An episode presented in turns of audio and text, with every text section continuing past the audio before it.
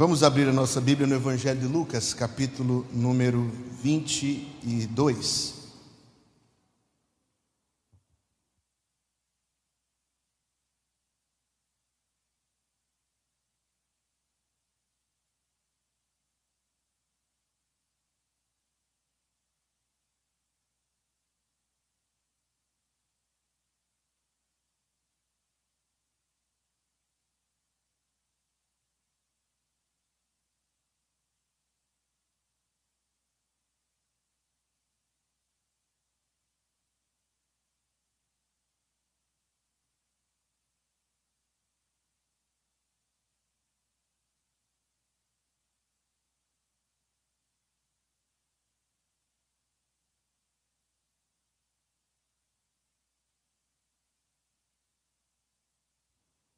Tendo aberto a Bíblia, ponha-se em pé para nós lermos a palavra de Deus.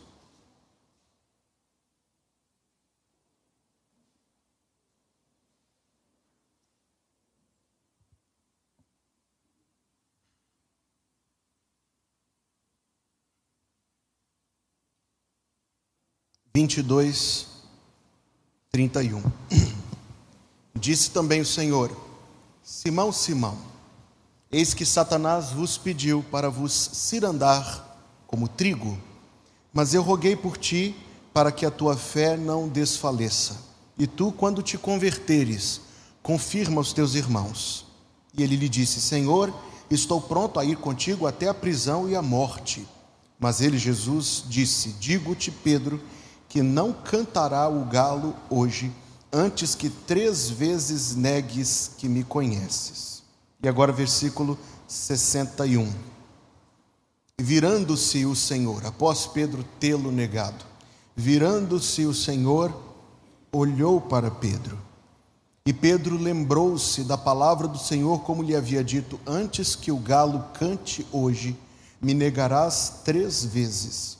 E saindo Pedro para fora, chorou amargamente. E nós dizemos: Amém. Você pode se sentar.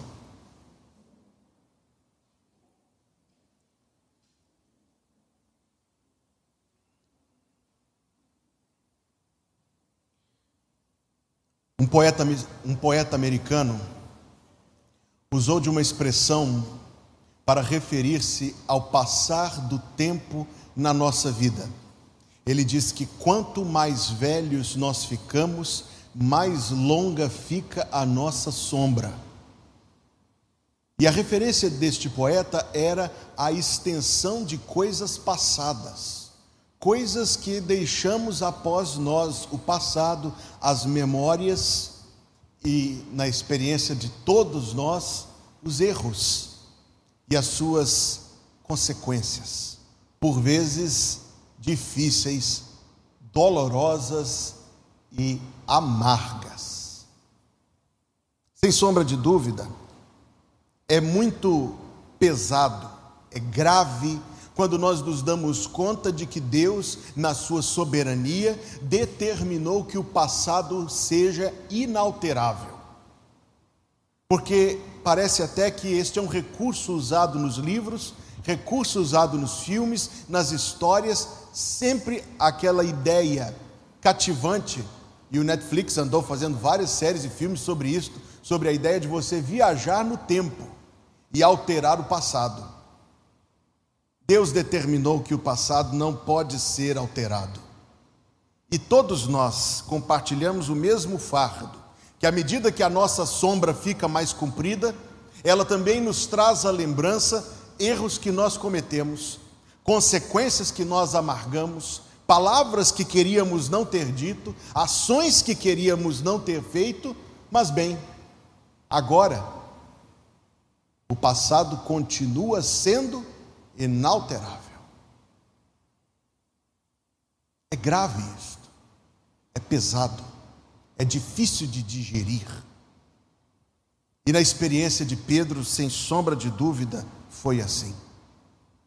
Nós temos visto nos últimos anos Sempre que alguém é candidato a algum cargo público ou indicado para algum cargo público, no Brasil isso está começando a acontecer e nós receamos que vá acontecer muito mais, que aqueles que são opositores do indicado ou do candidato fazem uma devassa no passado da pessoa, um dossiê desde os dias do pré-escolar, para poder trazer cada erro, cada coisa má que a pessoa disse, cada erro de opinião, tudo é lançado em rosto. Se você acompanha as eleições americanas, então você vai ficar chocado de ver como isso é feito e até de maneira agressiva tomando o passado de alguém, vasculhando o passado de alguém. Um dos candidatos recentes a uma posição na Suprema Corte dos Estados Unidos contratou um especialista para poder apagar as suas pegadas, fotos, artigos de jornal, tweets, postagens nas redes sociais, fazendo a limpeza do passado. Não importa quem Pedro foi depois disto, a sua história, inclusive para nós hoje, registra o que ele fez.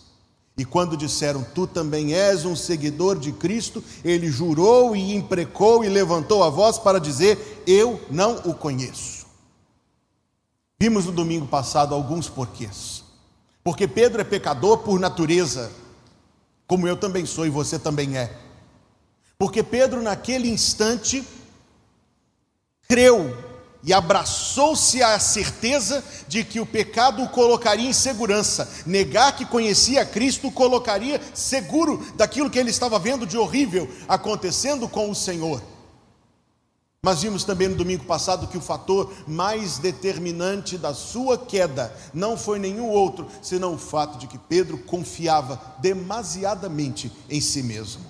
Quando Jesus disse que Satanás queria se andar, ele disse: Senhor, não se preocupe com isso, eu estou pronto. Quando tomou a espada na mão, pensou que com uma pequena espadinha conseguiria vencer toda a guarda pretoriana que estava indo arrastar o Senhor da glória. Mas nós observamos também o detalhe principal da sua queda: que enquanto Cristo estava orando, Pedro estava dormindo. E friso algo que disse no domingo passado. A razão por que oramos pouco é porque confiamos demasiadamente em nós mesmos. Inevitável então, conjugando tudo isto, inevitável a derrocada, a queda de Pedro. Mas Pedro caído não ficou. Então a mensagem desta noite, continuação da de domingo passado, é a recuperação de Pedro. E da mesma forma como isto não está escrito para diminuir Simão Pedro, não foi registrado isso nos evangelhos para lançar lama e lodo no nome e na memória do apóstolo de Jesus Cristo foi registrado antes para engrandecer o amor, glorificar a misericórdia, nos dar, irmãos, tamanho da compaixão de Jesus Cristo, que foi capaz e teve desejo de levantar o apóstolo Pedro na sua queda. E o, o mesmo texto que nós lemos nos dá os elementos e os componentes da sua restauração capítulo 22, versículo 32. Mas eu roguei por ti. Este foi o fator determinante de que, diferente, por exemplo, do seu colega Judas, Pedro, que também negou a Cristo, é verdade que não com o lucro que Judas teve, mas ainda assim ambos traíram o Salvador. No entanto, um precipitou-se para a sua própria morte e outro foi restaurado. Que diferença? Que diferença entre os dois? A diferença de que, a respeito de Judas, o Senhor Jesus Cristo disse em oração, que está em João 17, versículo 12: Jesus Cristo disse ao Pai: Estando eu com eles no mundo, guardava-os em teu nome. Tenho guardado aqueles que tu me deste, e nenhum deles se perdeu. Veja o que Jesus disse em sua oração: nenhum deles se perdeu, exceto o filho da perdição, para que a Escritura se cumprisse. Sabendo Cristo que o que Pedro haveria de fazer contra o seu nome, ainda assim disse a Deus: nenhum se perdeu, nem mesmo Pedro que negou, exceto Judas, o filho da perdição, para que a escritura se cumprisse. Quando o Senhor Jesus diz aqui em João, em Lucas, capítulo 22, versículo número 32, eu roguei por ti, nós encontramos um eco daquilo que Cristo disse diante do túmulo de Lázaro em João 11, 41. O Senhor Jesus foi orar e disse: Pai, graças te dou por me haveres ouvido. E disse mais o Senhor Jesus: Eu bem sei que sempre me ouves. O fator que sustentou Pedro quando Pedro caiu, o fator determinante, o que causou tudo o que nós veremos que ainda sucedeu, não foi outra coisa senão o fato de que ele tinha como seu intercessor Jesus Cristo. Que, que Pedro caiu é uma prova de que o ser humano tanto ele como nós, é um ser humano de pecado. Que Pedro foi erguido é uma prova de que aquele que Cristo salva nunca perderá a sua salvação.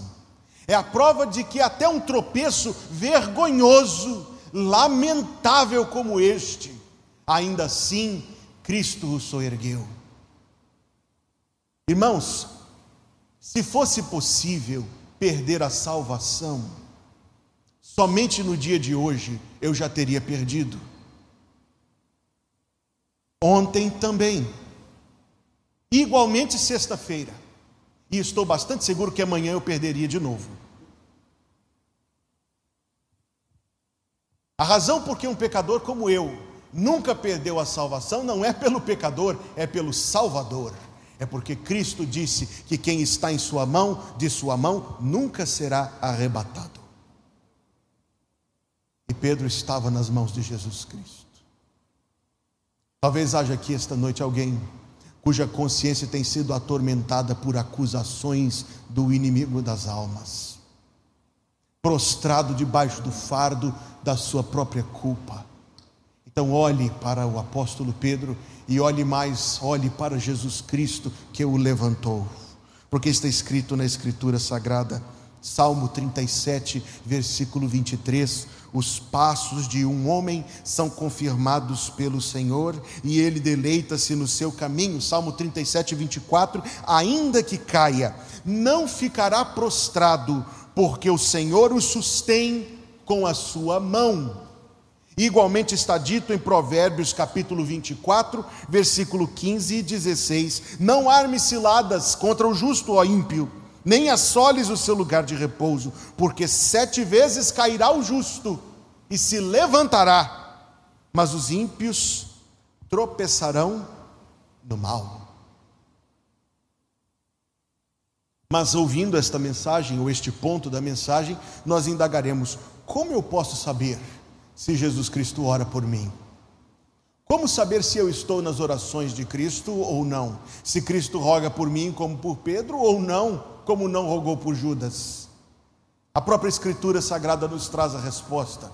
No versículo 25 do capítulo 7 da carta aos Hebreus, onde está escrito: Portanto, Jesus Cristo pode também salvar perfeitamente os que por ele se achegam a Deus, vivendo sempre para interceder por eles. Jesus Cristo pode salvar perfeitamente qualquer um que se achegue a Deus por meio de Jesus Cristo. É o que o texto diz: os que por Ele, não por outro, não pela mãe dele, não pelas suas próprias obras, não pelo seu batismo, não por sua membresia em qualquer igreja, não porque tenham sido aos seus próprios olhos boas pessoas, o texto diz: pode salvar perfeitamente os que por Ele chegam a Deus. E tais os que por ele chegam a Deus, o texto ainda diz mais: vivendo sempre para interceder por eles. Se um dia o Evangelho chegou ao seu coração, e se um dia você se arrependeu dos seus pecados, se um dia você virou as costas para a tentativa de chegar a Deus por ser uma boa pessoa aos seus próprios olhos. Se um dia você virou as costas para tudo isto, para crer e pôr o seu olhar fixo somente no Filho de Deus como seu Salvador, e se você amargou os pecados que você tem cometido contra Deus, então Cristo é o seu Salvador. Se você clamou por Ele, Ele diz: arrependei-vos e crede no Evangelho. Não é isto que Cristo diz? Não são estas condições que ele põe diante de nós. Arrependei-vos e crede no Evangelho. E mais ele diz ainda na sua carta aos Romanos, capítulo 10, versículo 17, que eu cito todos os domingos: Todo aquele que invocar o nome do Senhor será salvo. Se Cristo é o seu Salvador, não esmoreça, porque Cristo é também o seu intercessor. E ele diz também ao seu coração e ao coração de cada um que é salvo: Eu rogo por ti, para que a tua fé não desfaleça.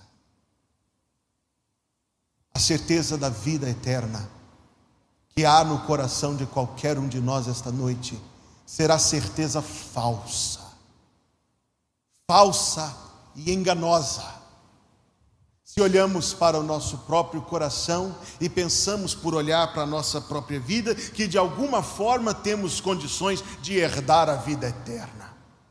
A certeza da vida eterna nunca vem por aquele que é salvo, não se encontra em nós. A certeza vem por aquele que é o Salvador e encontra-se totalmente em Jesus Cristo.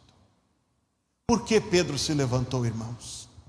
Pedro deveria o pecado certamente o garantiria pela culpa, pela vergonha, pela consciência pesada, pelo desprezo e pelo desespero. O pecado teria feito de Pedro o mesmo que fez de Judas, que tinha um inferno tão terrível na sua consciência que, para fugir do inferno dentro dele, ele se lançou no inferno eterno.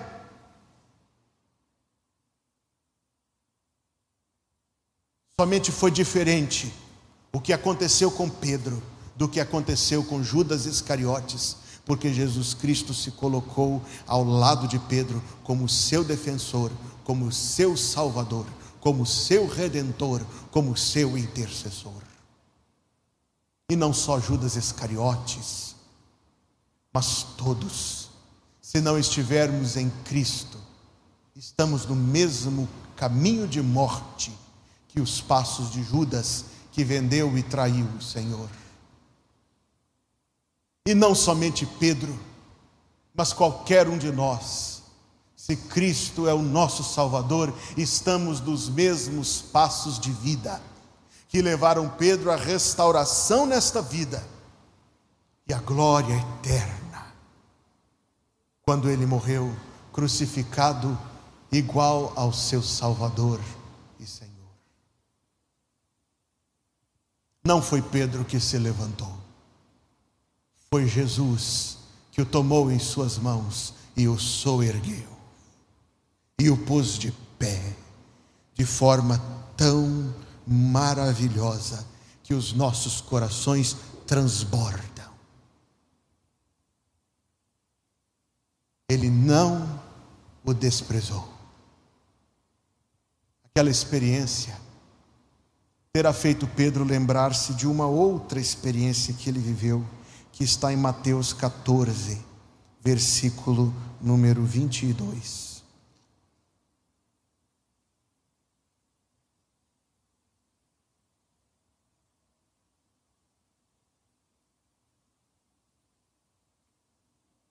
Versículo 26.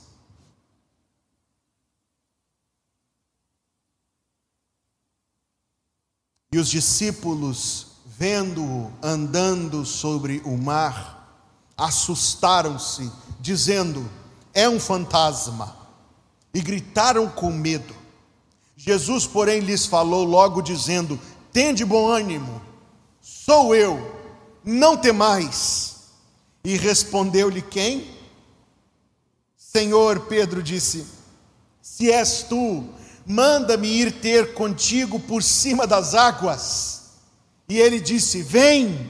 E Pedro, descendo do barco, andou sobre as águas para ir ter com Jesus. Mas sentindo o vento forte, teve medo. Medo como ele sentiu no pátio da casa do sumo sacerdote, naquela noite de sexta-feira, madrugada de sexta-feira.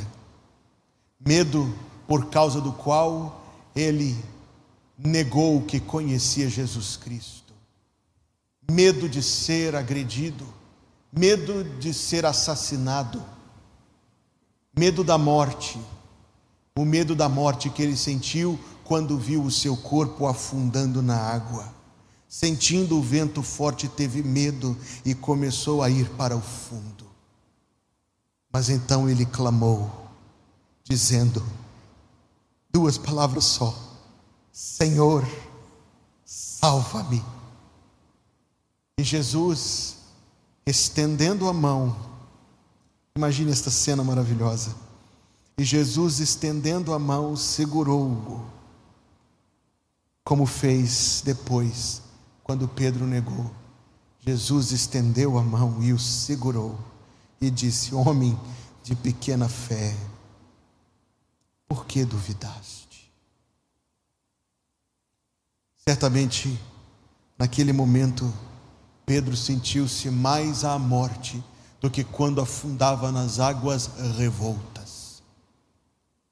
Mas a mesma mão que o segurou no mar a mesma mão divina que se estendeu para segurá-lo, foi a mão divina que se estendeu a ele no, no seu coração caído e o levantou. E agora todos nós vamos saltar de alegria, porque é a mesma mão divina que se estende a nós, que se estende a nós, que roga por nós, que se estende estende sobre nós para nos defender e que se estende a nós para nos levantar.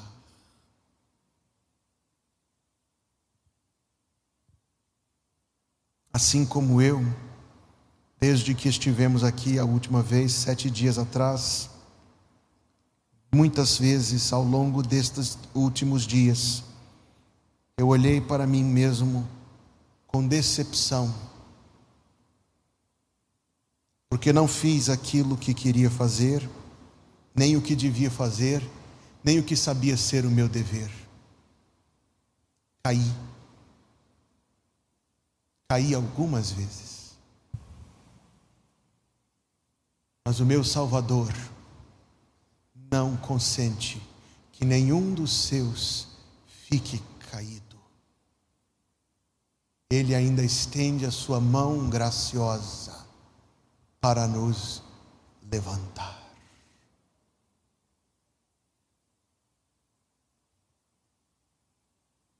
Ele roga, intercede sempre por todos os que por ele se achegam a Deus.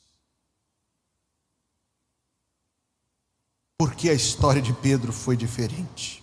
Porque Jesus orou por ele foi diferente por causa do que lemos em Lucas 22, versículo número 61. E logo o galo cantou, pela segunda vez, como Marcos nos diz, e virando-se o Senhor, Cristo, algemado, já esbofeteado inúmeras vezes, humilhado pelas cusparadas, daqueles que se diziam sacerdotes do Deus Altíssimo. Cristo, enviado para a casa de Caifás, estava na casa de Anás e estava sendo enviado para a casa de Caifás, que somente fez o mesmo trabalho sujo que o seu sogro. Cristo com dores em sua alma, Cristo com dores em seu corpo, mas ao ouvir o som do galo, agiu de forma muito majestosa e graciosa, porque com os seus olhos procurou o seu discípulo. procurou-o com o seu olhar, até que os olhos de Cristo e os olhos de Pedro se encontrassem. E o Senhor olhou para Pedro. O Senhor olhou para Pedro. Há um versículo, irmãos, que eu quero dividir com você, que faz parte da minha fé. Sempre eu recito este versículo para mim mesmo, que está em 2 Crônicas 16, 9, palavras do rei Josafá. Porque quanto ao Senhor, os seus olhos percorrem toda a terra para mostrar-se forte para aqueles cujo coração é perfeito para com Ele. Assim como nesse texto do Antigo Testamento, os olhos de Jesus Cristo procuraram Pedro e nos motivaram, assim como motivou o compositor dessa música, motivou a minha e minha esposa a trazê-la.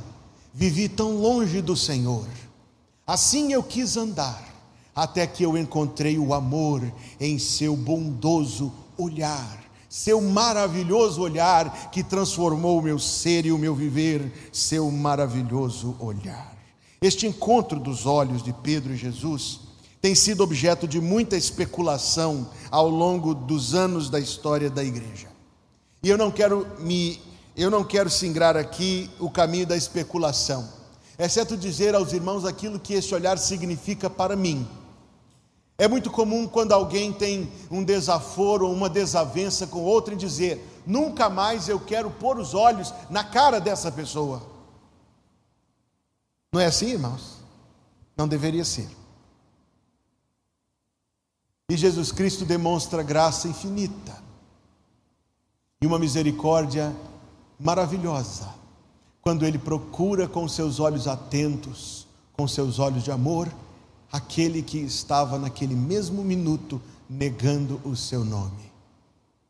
E Cristo olha para Pedro e segue o seu caminho. Permita-me imaginar que este contato visual durou mais do que alguns segundos. E Cristo olhando para Pedro enquanto era empurrado pelos soldados.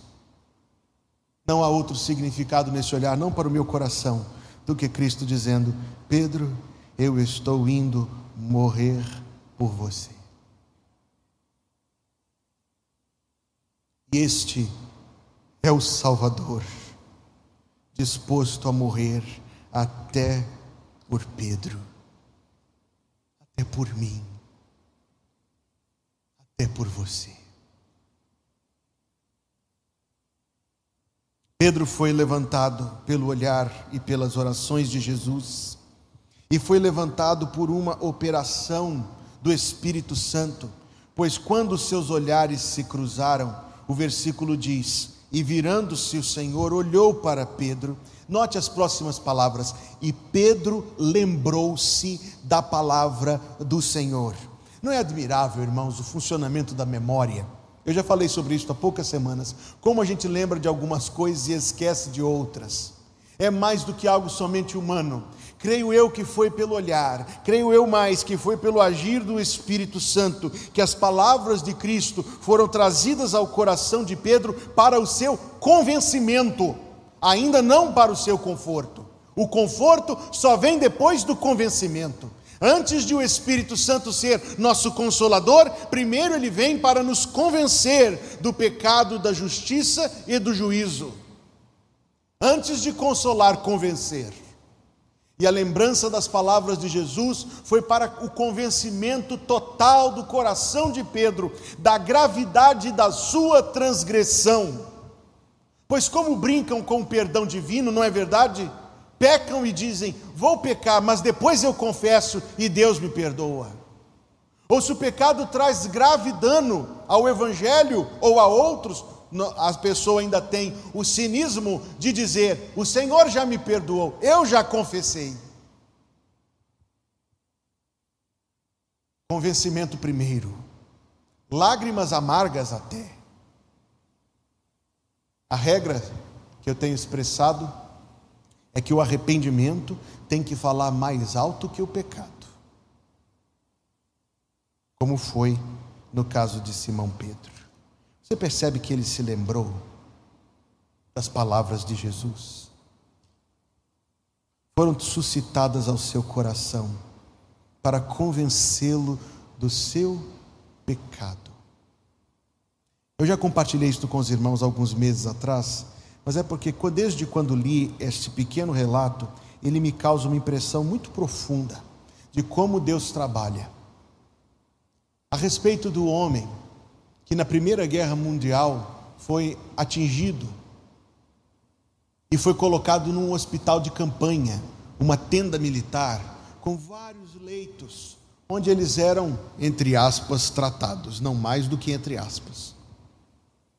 E começou a observar que, passando dias ali para convalescer, começou a observar que sempre que um leito era fechado por um biombo, um dia, dois dias depois, o leito estava vazio, mas não porque a pessoa teve alta. Cercavam o biombo daqueles que estavam prestes a morrer. E qual não foi a sua surpresa quando acordou um dia de manhã e viu o seu próprio leito cercado pelo biombo? Pensou, agora ficou mal para o meu lado. Mas na verdade, essa história me impressionou muito porque eu ali depois tive a oportunidade de ouvir o testemunho do neto deste combatente, dizendo que quando foi colocado o biombo ao redor do seu leito, ele somente pensava na iminência de se apresentar diante de Deus. E que aquelas cortinas traziam um profundo temor sobre o seu coração, angústia, revolta, morrer tão jovem, lutando pelo meu país, um vulcão que entrou em erupção dentro dele. Mas após o fogo, como foi na experiência do profeta Elias, veio a brisa suave, a condução do Espírito Santo, que trouxe à sua memória lições da escola bíblica dominical que ele tinha ouvido quando era criança. E aquelas lições na sua memória foram suficientes para convencê-lo e o suficiente para ele se lembrar do testemunho da sua mãe crente, da sua avó crente, que o caminho é Jesus. E com medo da morte, ele se entregou a Jesus como seu Salvador e como seu Senhor. Depois, no dia seguinte, abriu os olhos e o biombo tinha sido tirado. A enfermeira se aproximou dele e disse: Eu coloquei no leito errado. Ele disse: Você colocou no leito certo. Você colocou no leito certo. A lembrança das palavras de Jesus não é um mero detalhe deste texto. A lembrança das palavras de Jesus é uma luz que o Espírito Santo nos dá para compreender como Deus trabalha, como Deus salva. Deus faz as palavras de Jesus chegarem ao coração. Eu preciso me apressar. Mas Pedro, saindo para fora, o texto diz: chorou amargamente. Não o remorso que Judas Iscariotes experimentou quando se aproximou do sumo sacerdote e disse: Pequei, traindo sangue inocente. E o sumo sacerdote disse: E eu que me importo com isto? Não o remorso, o arrependimento falso de Faraó, quando chamou Moisés, vendo a sua nação dilapidada e dizendo: Eu pequei. Peça a Deus que tire essas pragas de mim. Não o remorso, o arrependimento falso de Saul, que quando foi visitado pelo profeta Samuel e dito que tinha sido posto para fora dos planos de Deus, disse: Eu pequei, ore por mim. Porque este arrependimento falso, o arrependimento de ser pego com a boca na botija, o arrependimento que vem quando as consequências desmoronam, é o arrependimento que também diz para Deus: se não houvesse consequências, se eu não fosse pego, eu faria tudo do jeitinho que eu fiz. As lágrimas de Pedro são semelhantes ao arrependimento de um dos ladrões na cruz. Cristo foi crucificado entre dois ladrões. Um queria descer e disse a ele: Se tu és o filho de Deus, livra-te a ti mesmo e a nós. Mas o seu desejo era descer da cruz para continuar vivendo uma vida de pecados. Enquanto o outro não lhe importava descer da cruz, morrer ou viver, desde que ele obtivesse o perdão e a paz de Deus. E obteve. Pedro chorou porque se arrependeu, como arrepender-nos precisamos nós também. Outro elemento da restauração de Pedro está em que Cristo o chamou, e eu mencionei este versículo no domingo passado, quando os anjos disseram às mulheres em Marcos 16, 7: Ide, dizei aos seus discípulos e a Pedro, que ele vai adiante de vós para a Galileia. Foi pensando nisso esta semana que uma outra passagem do Evangelho de João ganhou um outro significado para o meu coração. Quando o Senhor Jesus aproxima-se de Pedro, ele pergunta três vezes: Pedro, tu me amas? Você sabe que ele usou duas palavras diferentes ali, ambas traduzidas como amor. A pergunta de Cristo foi: Pedro, tu me amas com amor agape, com amor excelente, com amor perfeito? Ele respondeu: Senhor, eu te amo com amor filéu, com amor horizontal, com amor de amigos, com amor de companheiros. Mas o que veio à minha mente, meus queridos, enquanto eu meditava neste texto, é que talvez a razão de Pedro ter escolhido aquela palavra era a sua vergonha do seu pecado. E dizendo: Eu não posso dizer que eu amo o Senhor com amor perfeito, não depois do que eu fiz. Mas Cristo foi tão encorajador para Pedro. Cristo foi tão encorajador para Pedro que o pôs de pé e disse a ele: Pedro, eu tenho ainda uma missão para você. Eu ainda tenho um lugar para você no meu reino. Você vai me glorificar com a sua morte. E estas palavras ecoaram no coração de Pedro, dizendo: haverá uma outra tentação, uma outra vez em que eu serei tentado a negar o Senhor, mas dessa vez eu não negarei. Cristo assegurou Pedro do seu perdão e até do seu lugar no reino de Deus. E por fim, irmãos, Pedro foi erguido porque o Espírito Santo foi habitar nele. Abra sua Bíblia em Atos 2 e esta será nossa última referência esta noite. Atos 2, versículo número 22.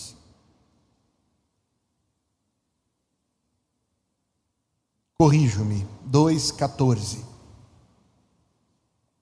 No dia em que o Espírito Santo foi dado, o dia de Pentecostes, marcando para sempre quem era a igreja de Deus e quem não pertencia, pois sempre os salvos têm o Espírito Santo, não há salvos sem o Espírito Santo. Se alguém não tem o Espírito de Cristo, esse tal não é dele.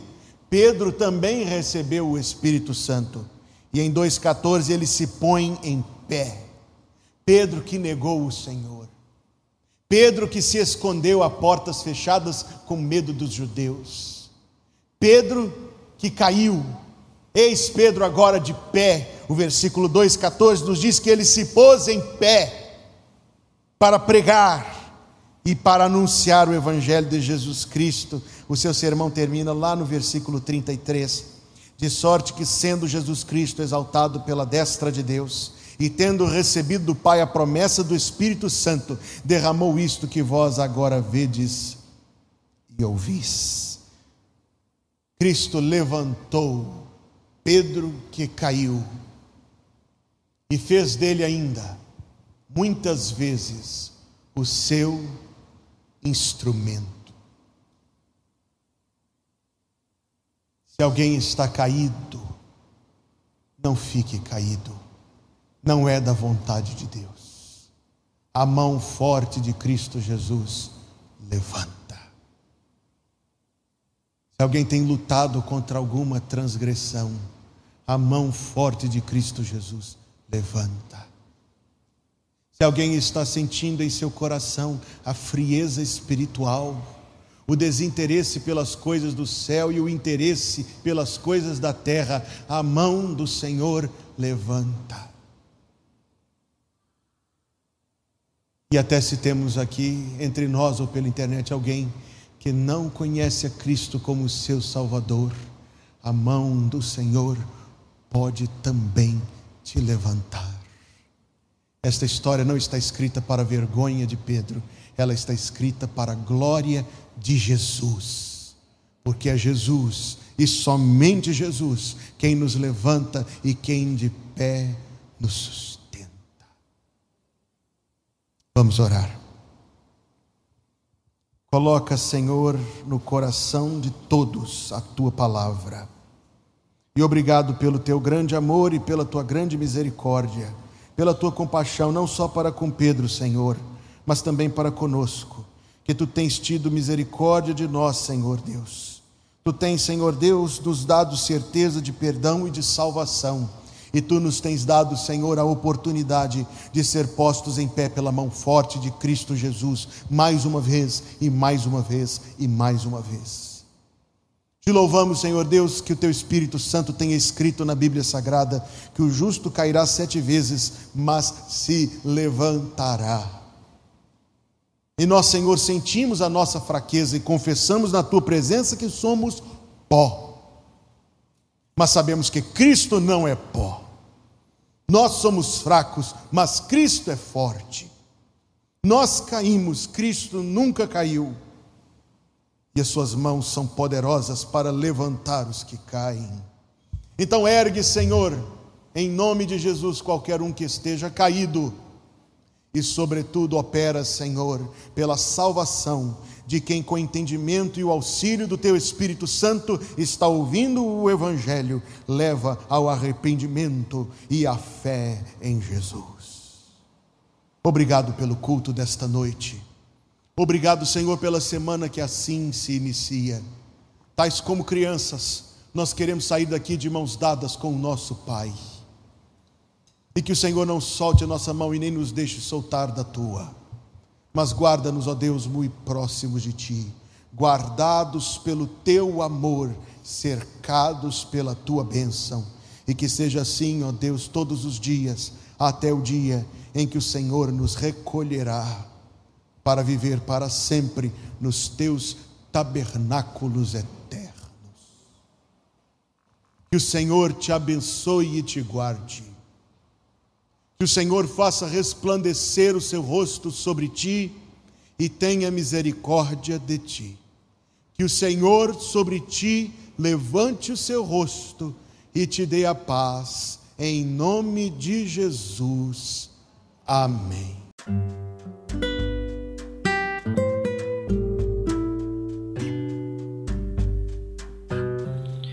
Obrigada por estar conosco. Volte sempre. A Igreja Batista Plenitude tem sempre uma mensagem de Deus para você.